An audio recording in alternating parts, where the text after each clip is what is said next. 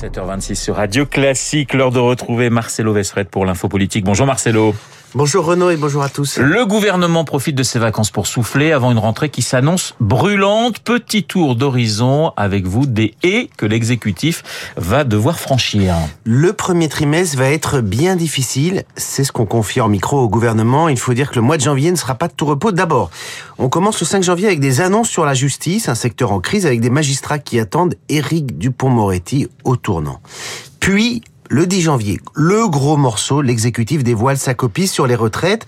On peut s'attendre dans la foulée à un mouvement social, notamment dans les transports. Le gouvernement n'a pas trouvé d'accord avec la CFDT. Les vents souffleront fort.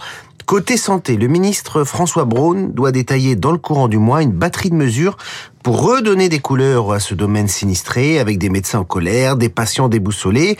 Les déserts médicaux font partie des préoccupations majeures des Français. À cela s'ajoutent les urgences saturées, la pénurie de doliprane et le regain épidémique, ou plutôt les regains épidémiques. Vous en avez parlé il y a quelques minutes avec votre invité. Bronchiolite, grippe et maintenant Covid. La réouverture de la Chine sur le monde extérieur qui a mis un terme, la Chine, à sa politique zéro Covid oblige à être vigilant. Bon Marcelo, le tableau que vous dressez n'est pas vraiment rassurant. Attendez, j'ai oublié le principal, c'est qu'en janvier, il y a aussi le risque de coupure électrique ah bah voilà, oui, ça va qui beaucoup sera mieux. plus élevé. Ajoutez à cela l'inflation qui se maintient et vous avez quand même tous les ingrédients de ce qui peut devenir une bombe politique. Au gouvernement, certains ministres craignent d'ailleurs d'avoir à faire leur carton hein, si le pays est bloqué. D'autres sont un peu plus optimistes et relativisent. Un ministre me disait, ce n'est jamais quand on s'attend au pire qu'il arrive. Euh, et c'est vrai que l'histoire récente a montré que les pépins euh, surviennent paradoxalement à des moments qui sont censés être plus calmes. Exemple, les gilets jaunes, hein, que personne n'avait vu venir en novembre 2019.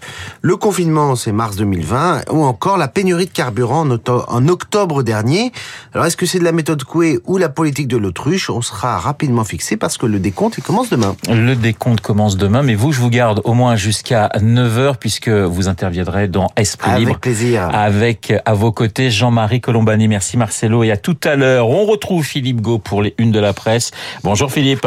Bonjour Renaud et bonjour à tous. Évidemment Pelé hein, qui fait la une des journaux ce matin. Il était un roi selon l'équipe, le roi Pelé, comme le titre sobrement le Parisien aujourd'hui en France, avec cette célèbre photo de la légende brésilienne dans les bras de Jair Zino après le quatrième but du Brésil en finale de la Coupe du Monde 1970. Photo mythique qu'on retrouve à la une d'un grand nombre de nos quotidiens en région qui ont certainement retardé leur bouclage hier, ce que n'a pu faire la Croix qui se demande s'il faut s'inquiéter de la hausse du Covid en Chine, l'explosion de l'épidémie en Chine qui pousse le monde à se protéger selon le Figaro. Et puis dans la presse ce matin, à deux jours du Nouvel An, c'est l'heure des bilans et des perspectives. Bilan de 2022, une année de liberté pour l'opinion et perspectives dans les échos qui détaillent ce qui va changer pour les impôts des entreprises en 2023 et puis tout ce que vient, toutes les bonnes nouvelles que vient de nous annoncer Marcelo. Effectivement. Euh, petite question Philippe, pour vous c'est le plus grand Pelé? Euh, J'en vois pas d'autres. Enfin, vous, avez des noms voyez pas. Oh bah il y a, il y a quel- il y a Pardon, quelques noms quand même. Hein. Maradona, Platini, Cruyff et compagnie, mais ils sont en dessous. Faut demander à Léa, je crois qu'elle connaît. Allez, à vous tiens, je lui demanderai, je lui demanderai tout à l'heure. Je vous retrouve à À tout de 8h35 suite. Avec plaisir. pour la grande revue de presse de Radio Classique. En attendant, Léa, elle va faire la météo.